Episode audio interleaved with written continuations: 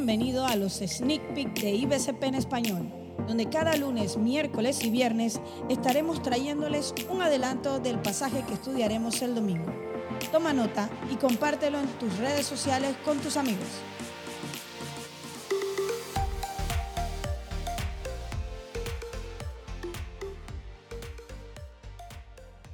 Recuerdo en una ocasión, yo siendo adolescente, eh, tenía 17 años, estaba paseando con una amiga. Le había dicho que me acompañara al supermercado para comprar algo. Y caminando dentro del super, no recuerdo si fue un señor o una señora, eh, se le cayó algo grande, ¿va? Y yo inmediatamente le ayudé a levantarlo. Y recuerdo que mi amiga me dijo, oh, ¿desde cuándo eres así? Sorprendida de mi bondad, yo le contesté con orgullo, desde siempre. Yo había ayudado a esa persona a levantar lo que se le cayó con el fin de conquistar a esta amiga, haciéndole ver mi bondad, de que soy una buena persona.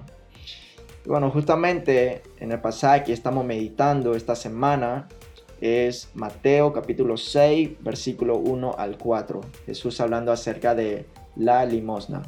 Y en este pasaje dice, Guardaos de hacer vuestra justicia delante de los hombres, para ser vistos de ellos de otra manera, no tendréis recompensa de vuestro Padre que está en los cielos. Cuando, pues, des limosna, no hagas tocar trompeta delante de ti, como hacen los hipócritas en las sinagogas y en las calles, para ser alabados por los hombres. De cierto os digo que ya tienen su recompensa. Mas cuando tú des limosna, no sepa tu izquierda lo que hace tu derecha, para que sea tu limosna en secreto y tu Padre que ve en lo secreto te recompensará en público. En la ley de Dios, eh, Él establece la limosna para los pobres. Se tenía que ocupar de los pobres para que recibiesen el, sustento que necesitaban cada día. Dios estableció la obligación moral de ayudar y o prestar a, a los necesitados. Eso lo dice en Deuteronomio 15.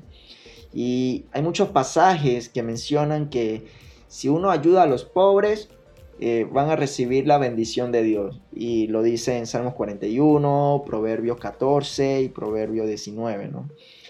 Los fariseos exageraban el sentido de la enseñanza bíblica. Ellos entendían que mientras más cantidad de limosnas había, mayor serían sus riquezas y bendiciones personales. Ellos pensaban, ellos enseñaban, por ejemplo, eh, si das limosna, te guardarás de las aflicciones. Si das limosna, te librará de la muerte y purga de todo pecado. Y, algo tan contrario a lo que, enseñaba Dios, e, ellos decían, si, das limosna, te librará del infierno y te hará completamente justo. esto es lo que enseñaban los fariseos. O sea, los fariseos han hecho de, la limosna un sistema de glorificación propia. Los fariseos con la limosna llamaban la atención hacia él mismo, en lugar de buscar el bien para el prójimo y la gloria de Dios.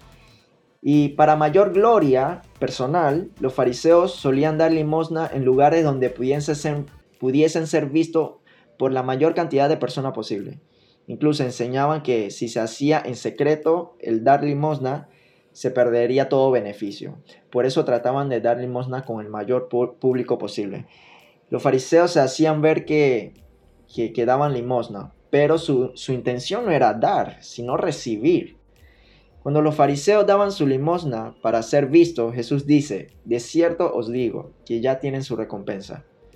Y justamente su recompensa era la alabanza de los hombres, pero no recibía la recompensa de Dios. En cambio, si nosotros tenemos el corazón de dar limosna o ayudar a nuestro prójimo con el corazón de, eh, de ayudar por amor y no para ser visto, entonces recibimos la recompensa de Dios. Nadie puede, nadie puede recibir recompensa de Dios si la está buscando de los hombres.